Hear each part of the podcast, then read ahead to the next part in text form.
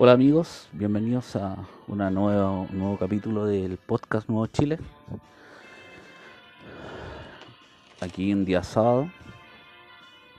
Recibí algunos un- dos mails donde me preguntan qué es lo que pienso o las ideas políticas o qué pensamiento tengo sobre varios temas. En un mail me me eh, dicen por qué no hablo sobre sobre varios temas o doy las ideas que, que tengo como nacionalista y me dijo por qué no hacía como un manifiesto. Entonces este capítulo se llamará manifiesto nacionalista. Propuestas de un chileno medio sobre temas eh, de interés. Entonces estos son pensamientos que anoté para ver si quizás son de sentido común y el nacionalismo va más al sentido común que la ideología cerrada de derecha e izquierda. Y quizás tenga varios puntos en que voy a concordar con, con el chileno medio que me escucha. Se- vamos rápidamente. Manifiesto nacionalista. La democracia. Creo en la democracia. Creo que es la única forma o medio de gobierno que asegura la libertad de los individuos. Libertad de prensa. Y estoy en contra de cualquier partido que busque el totalitarismo. Y si es necesario, dejar fuera de la ley a cualquier partido que esté en contra de la democracia. Ya ya se podrán dar cuenta cuál es, qué- cuál es el único partido chileno que busca eh, estar, es- que atenta en contra de la democracia. Democracia es la única forma o medio de gobierno que asegura la libertad de los individuos, libertad de prensa y libertad política. Y, estamos, y estoy en contra de cualquier partido que busque el totalitarismo. El nacionalismo eh, moderno no puede buscar nunca eh, ser eh, totalitario. Porque si lo busca, eh, quebramos la libertad de los individuos. La economía. Vamos con la economía. Creo en un sistema donde el Estado sea un regulador real del mercado, pero no un interventor. Creo en leyes duras y de cárcel real en la colusión. Y un apoyo real en las empresas que generen empleo. ¿Ya? O sea, eh, al no creer eh, en, el, en el liberalismo y no creer en el marxismo, creo que el Estado tiene que actuar como un ente regulador, no como un interventor. No creo que el Estado tenga que ser el, el que monopoliza eh, las ganancias. Por eso tampoco creo en, la, en, los impuestos altos. Así que vámonos sacando la, la, los miedos sobre el nacionalismo. Creo, en una- creo y creo que es importantísimo que este tema ya lo vayamos, lo vayamos tocando creo en la descentrali- descentralización real del país. Que Santiago, que la región metropolitana deje de ser el centro y que toda la gente que cree que, todo el chileno crea que la única oportunidad que tiene es vivir en Santiago para poder surgir. Creo en una nación con, con que donde tú nazcas puedas eh, puedas surgir, crecer y aportar al país. Creo que no creo, no es el, el discurso populista que creo en las regiones, creo en el país y creer en el país es creer que en donde tú nazcas puedes surgir. Eso es pensar en el país, no el, el discurso populista de, de, por ejemplo, de Guiller, que dice la hay que centralizar el país, creemos en las regiones. No, mentira. Yo creo en todo el país. Creo realmente que nosotros tenemos que asegurar que la persona donde nazca debería poder eh, tener educación, tener donde trabajar. No debería por qué emigrar. A eso voy. De su, de su lugar de nacimiento. Y al final, si, si las personas eh, no emigran del lugar donde nacen, se arma una, una verdadera comunidad y una sociedad. Una sociedad real. Y eso es lo que busca el nacionalismo. O en este caso, el nacionalismo que yo creo.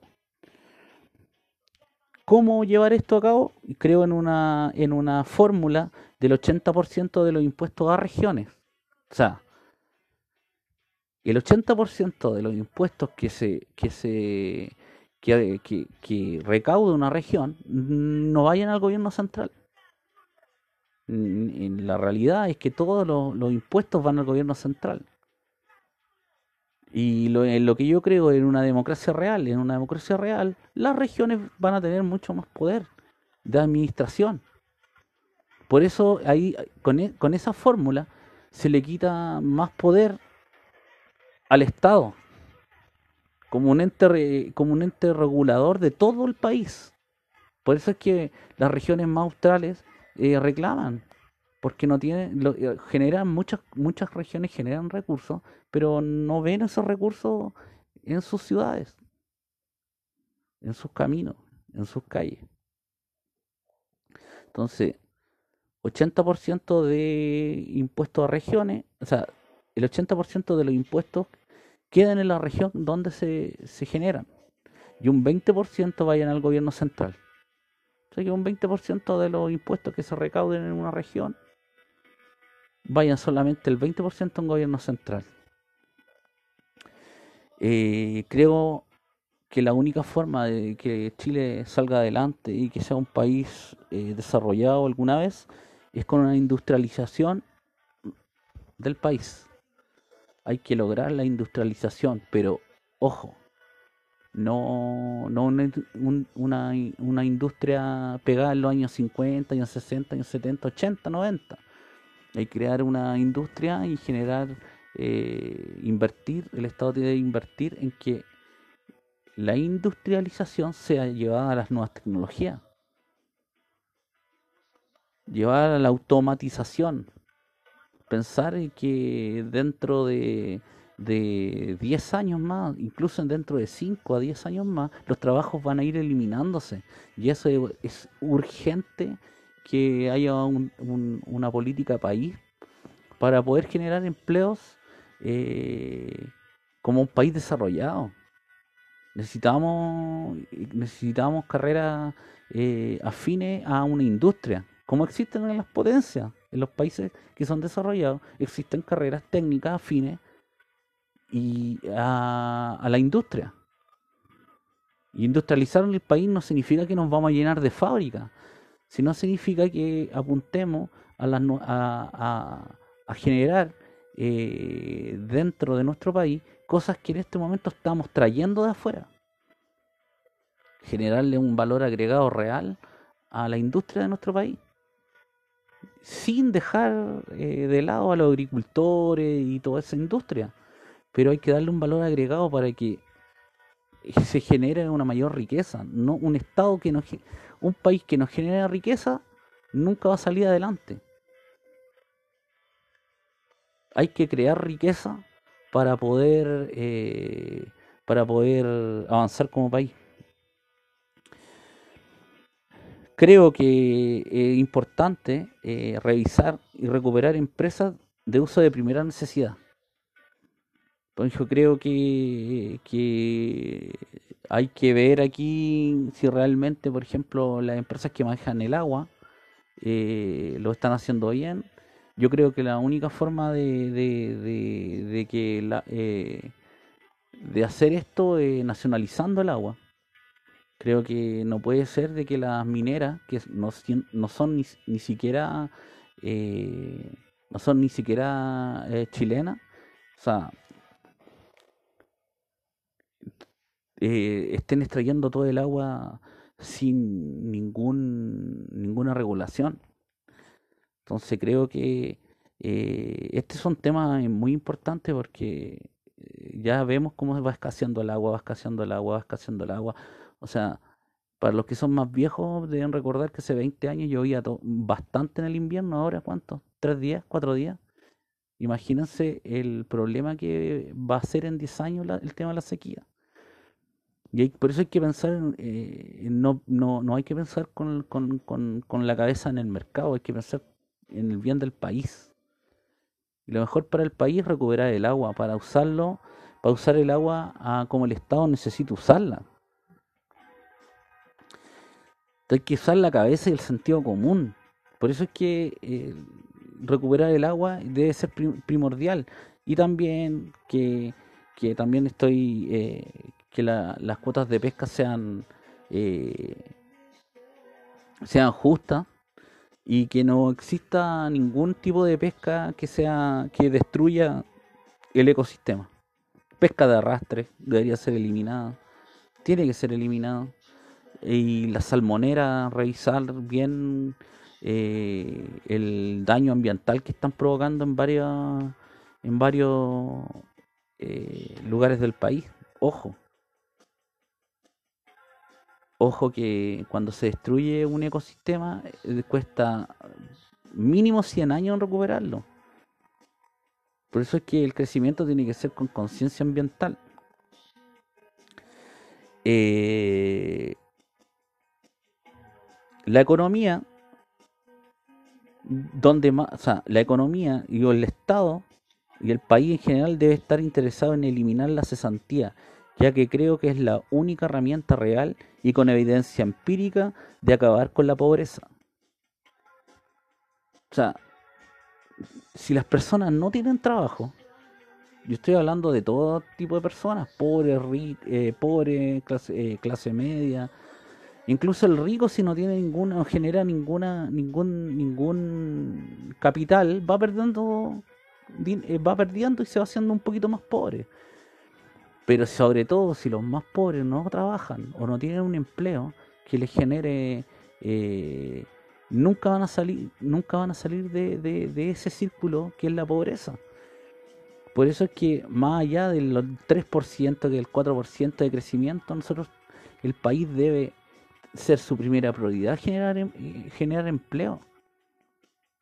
Crear, crear todo tipo de políticas para fomentar el empleo mientras una persona tenga un empleo, va, va a estar un poco mejor que no tenerlo, por lo menos, aunque, aunque, aunque no sea el mejor trabajo, por lo menos va a poder salir adelante. Es un drama estar sin trabajo, es un drama.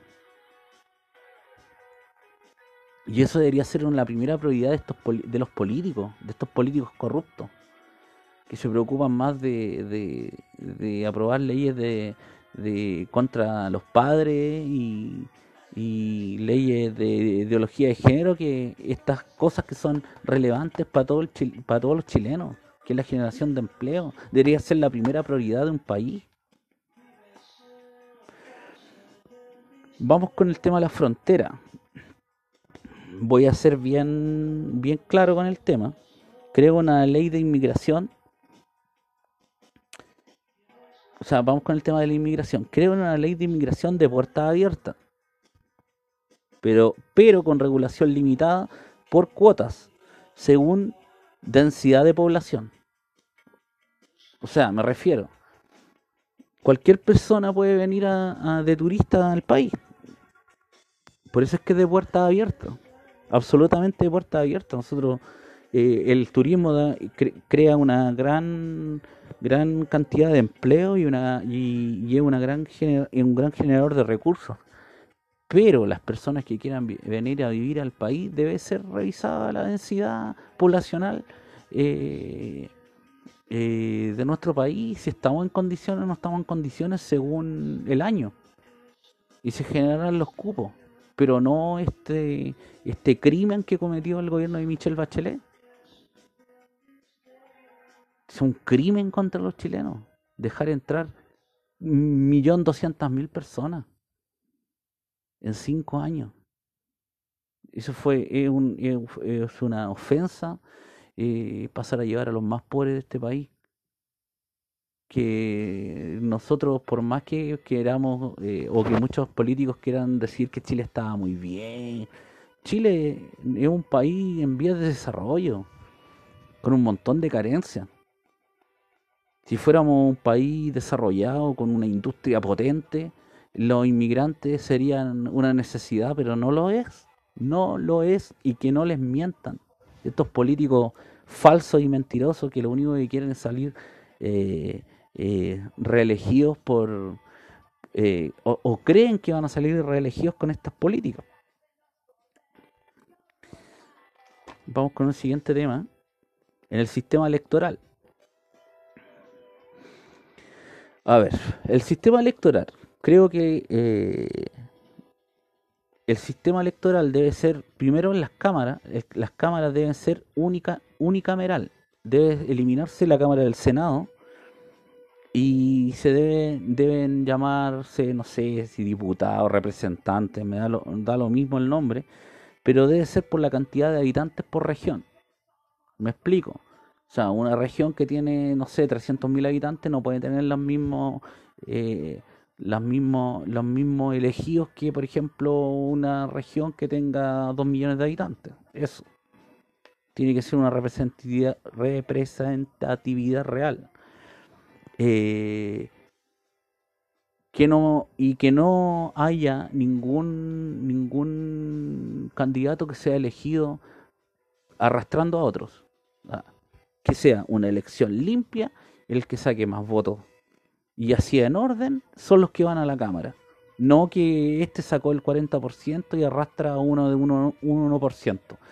Eso es lo que quiere la ciudadanía, no quiere ver candidatos de un 1% y después los vemos en televisión hablando todas las cabezas de pescado que se les ocurre hablar porque no representan a nadie. Eso. Creo que es urgente bajar un 50% los sueldos del Congreso. Demasiado dinero se gasta ahí en, aplicar leyes estúpidas y la mayoría que han perjudicado a los chilenos. Entonces, bajar 50%, de, 50 los sueldos del Congreso y todos los altos cargos en el gobierno todos los altos cargos. Y en un 40%, ¿ya? En el gobierno. Y ningún funcionario del Estado puede ganar más que el presidente de la República. Ninguno. Ningún funcionario del Estado puede ganar más que el presidente de la República. O sea, el presidente de la Secretaría del Senado no puede ganar 16 millones de pesos. Chao. Se reduce a la mitad su sueldo. Eh, en política internacional, creo que hay que revisar todo tipo de tratados y si no concuerdan con los intereses del país, desuscribirse o salir del tratado. Así simple. Si no estamos de acuerdo con lo que firmamos hace, o firmó Bachelet, o firmó Lago, o firmó cualquier presidente, nos salimos, ¿no? ¿Cuál es el problema? Para eso, eh, eso es nuestra soberanía. Eh, seguiría, aquí, es, estoy de acuerdo con seguir siendo miembro de la ONU, pero revisar todos los tratados y acuerdos que pasan a llevar la legislación chilena. O sea, si firmamos un, un tratado con la ONU o un acuerdo y no tiene nada que ver con las políticas nacionales, con los intereses de nosotros, nos salimos Listo. Del acuerdo, no de la ONU.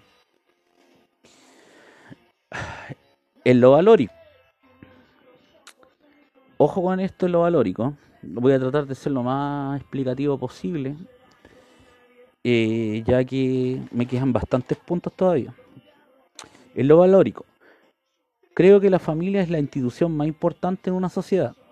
Sin ella no puede existir ni la sociedad ni una nación. Ojo, la familia es, la institución más importante en una sociedad. no el Estado. Los hijos no son del Estado. Repito, la familia es la institución más importante en una sociedad. Sin ella no puede existir ni la sociedad ni una nación. Los hijos no son del Estado. Ojo. Por lo tanto, soy contrario al aborto y apoyo que el Estado defienda la vida del que está por nacer, tal cual como sale en la actual Constitución. El Estado defiende la vida del que está por nacer. Creo que queda bastante clarito. No creo en la ideología de género, porque la ideología no puede cambiar la naturaleza humana. Nacemos hombre y mujer. No creo en la ideología de género, ni en la identidad de género, porque la ideología no puede cambiar la naturaleza humana. Nacemos hombre y mujer. Creo la libertad para que las personas puedan o quieran hacerse llamar como quieran. Es su libertad operarse, etcétera, pero no podemos obligar a una mayoría a percibir lo que un miembro de una minoría cree sentirse. Eh, por lo cual, si una persona quiere operarse, hacer lo que estime con su cuerpo, lo puede hacer. Pero no puede obligar al Estado y a todos los miembros de la sociedad a que lo llamemos, a que lo, a que, a que, a que creamos que es así, porque no lo es. Pero sí estoy, sí estoy de acuerdo que se puedan cambiar el nombre. No, no tengo problema en eso. En un mayor de 18 años. Eh, no estoy eh, no estoy a favor del matrimonio homosexual porque no puede uno no puede procrear y no es parte de la naturaleza humana. Ves la misma explicación de antes. No es parte de la naturaleza humana. La naturaleza humana y la naturaleza en general nos da un macho y una hembra entonces no hay más discusión. Pero estoy totalmente en contra de cualquier tipo de homofobia. Ojo, una postura no significa ser homofóbico, entonces sáquense de la cabeza esas ideas eh, retrógradas que piensan que el que no estar de acuerdo con una postura es ser homofóbico. Aquí es muy importante, los hijos no son del Estado son los padres quienes deben tener la responsabilidad y el deber de criarlos y cuidarlos. El Estado debe ayudar en esta tarea a quienes más les cueste o a quienes soliciten su ayuda. Creo que queda claro. Si estamos poniendo a la familia como la, la institución más importante de una sociedad, que así creo que es, no puede ser el Estado más importante que la familia. El Estado solamente, el, Estado, cuando esa familia, esa institución se quiebra, debe acudir en la protección del niño. ¿Por qué? Porque en la Constitución eh, porque en la Constitución dice que el Estado debe eh, cuidar al que está por nacer. Clarito. Vamos con algunas. Estas son ideas generales. Yo no, no, no, no, no necesitaría una exposición mucho más larga para poder eh, desarmar todos estos temas. Pero es un manifiesto. Los manifiestos son de puntos de los puntos más importantes sobre lo que creo en cada materia. Educación. Creo en la educación moderna y pensar en la libertad de los padres. Se debe desmunicipalizar crear un ente dependiente del Ministerio de Educación que administre la misma. O sea, creo que es demasiada carga para la alcaldía que el alcalde Mansión se haga cargo de de, la, de los colegios. Creo que no es la labor de un alcalde. Por eso hay que crear o el mismo Ministerio de Educación debe crear un ente para administrar los colegios municipales. Eso es lo que tiene que haber, un ente que los maneje, donde se, se, centralice eh, la educación y, que no cada alcalde quiera, eh, quiera eh, según su ideología política, manejar la educación. Pero también tienen que haber libertad.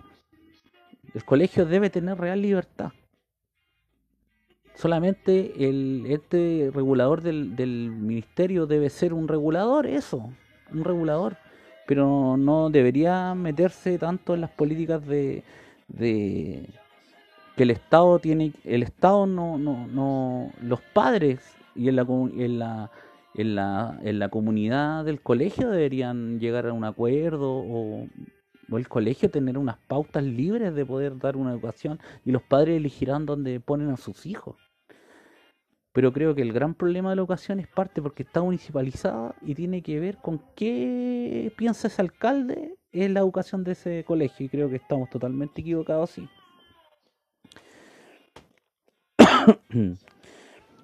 Y los profesores deben tener un, rol prioritario en esta reforma. O sea, esto es una reforma que se debe llevar eh, con los profesores y con la comunidad con profesionales y todo, no es llegar y que, que yo, eh, no sé, pues llega un presidente y diga vamos a hacer una reforma y se cambia todo, no tiene que ser algo serio. Aquí este es el tema que voy a, que voy a mencionarle, yo creo que es el más difícil de explicar para mí porque van a haber varios que no lo van a entender quizá, pero sí tengo una idea de solución para las pensiones, que los defensores de la FP a lo mejor me van a mandar al carajo, pero da lo mismo porque es una idea. Miren, creo que el sistema de AFP no resuelve el problema de pensiones, ya que lo reduce al mercantilismo. La salida es un sistema similar en su base. O sea, sin cómo funciona la AFP. Con aporte del empleador y un aporte del Estado. Se debe usar dinero de AFP para mover motor de economía chilena. Supuestamente cómo se hace, pero no para invertir en la banca extranjera, porque eso es lo que está haciendo la AFP, ¿me entiendan? La, se debe generar, el dinero debe ser usado para, para mover la economía chilena, o sea, el mismo dinero de los de, de, que nosotros que el empleador está aportando para el trabajador debe ser usado para mover la economía chilena, pero nuestra economía, no que la FP Habitat vaya e invierta, no sé, en Estados Unidos, en China, ¿qué me importa?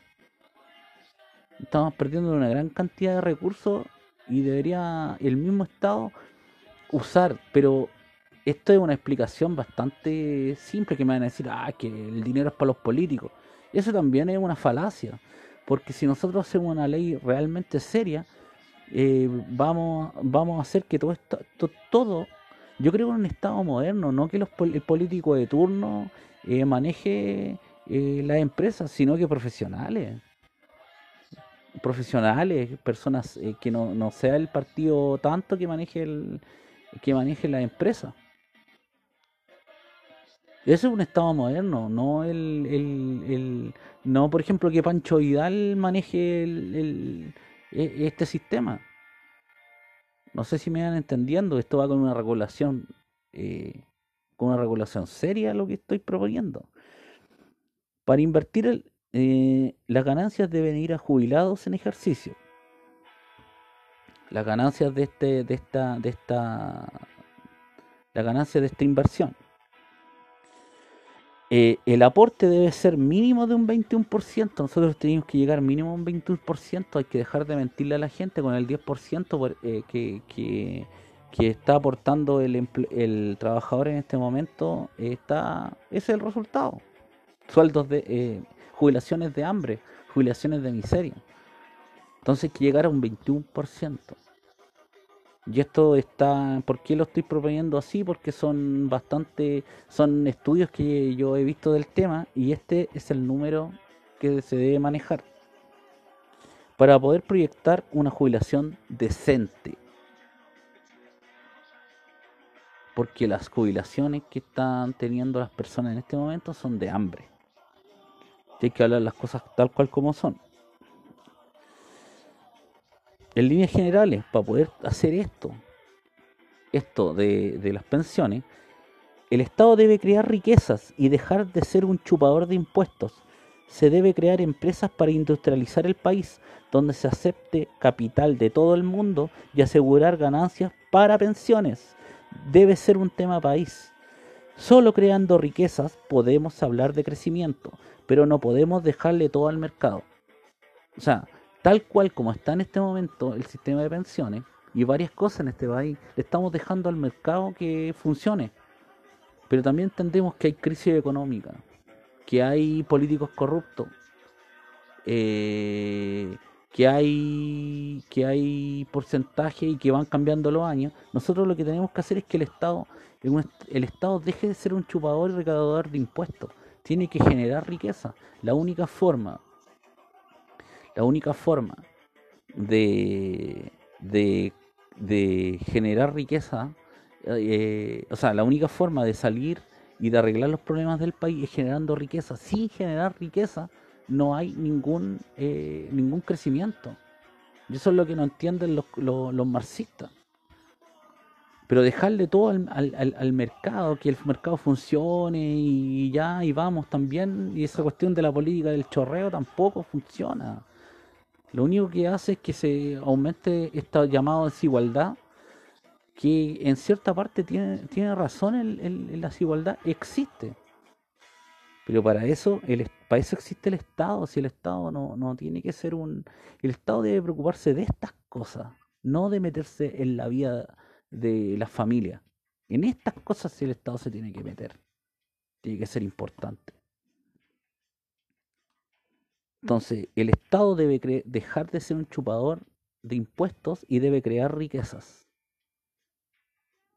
Entonces, para evitar la corrupción, que, se, que el miedo que tiene como la derecha política, que se van a crear corrupción, bueno, ese eso, es, eso es lo que nos dicen para no para no hacer este tipo de a lo mejor de, de idea es porque eh, o sea, nos dicen el tema de la corrupción, que hay corrupción, que aquí, que allá, y al final, después cuando uno se va dando cuenta, derecha e izquierda son igual de corruptos. Para evitar eso, una ley anticorrupción dura para todo tipo de corrupción de parte de funcionarios del Estado, Fuerzas Armadas y policías. El desfalco, fiscal es un delito gravísimo y debe ser eliminado. Cárcel con cárcel efectiva y recuperación de patrimonio. El que le roba al Estado paga con cárcel y si no tiene el dinero, no tiene dinero, se le quita su patrimonio y se acabó. Como real, esa es una ley real de corrupción, anticorrupción para que se dejen de robar todos estos políticos eh, ladrones y, que lo único que, que, vende el Estado es, una oportunidad de poder eh, de poder ganar de ganar y hacerse rico y después se van perpetuando de generación en generación eh, en los puestos eso amigos en líneas generales yo hay muchísimos más temas que les podría eh, explicar y, quizás si hay algún tema que alguien quiera eh, preguntarme, eh, estoy dispuesto a, responder. Y yo sé que no, no todas las ideas son del, son del parecer de todos los lo, oyentes, pero son ideas que, que, son, que me he ido forjando durante años. Creo que es la única salida, es dejar de hay que romper el eje izquierda-derecha y pensar en el país de una vez y con políticas reales y lo más importante que todo lo que yo estoy proponiendo tiene que ser con una ley de anticorrupción pero brutal, brutal. O sea, el que el que estira las manos sea preso, se le quita patrimonio para que se devuelva todo lo que se robó. Y si no se puede recuperar, bueno, se queda en la calle y listo. El que roba al Estado más que robarle al Estado, le está robando el bolsillo de todos nosotros, de todos nosotros. Y por eso es que tiene que haber un, un, ente eh, eh, de auditoría, tiene que ser auditado el gobierno y lo y lo y todo y todo funcionario del Estado lo, el Congreso no puede ser eh, no puede dictar sus propias sus propias eh, o sea me refiero a que tiene que ser auditado no puede tener su propia auditoría eso es eh, es, el medio reglín que tienen los políticos tengo muchas más ideas que proponer, pero creo que eso en resumen de los temas más importantes y de las cosas que están dando vueltas. Espero que, que espero que tenga algún eh, alguna llegada sobre ustedes y cualquier cosa que quieran comentar sobre esta de este manifiesto nacionalista como le puse yo, como me propuso aquí este amigo eh, José José Miguel. Eh, estoy dispuesto a responder. Así que cualquier mail a podcastnuevochile.gmail.com podcastnuevochile.gmail.com Lo pueden escuchar en Spotify, en YouTube, en SoundCloud, en eBooks y en el canal de YouTube. ¿Ya? Así que nos estamos escuchando. Viva Chile.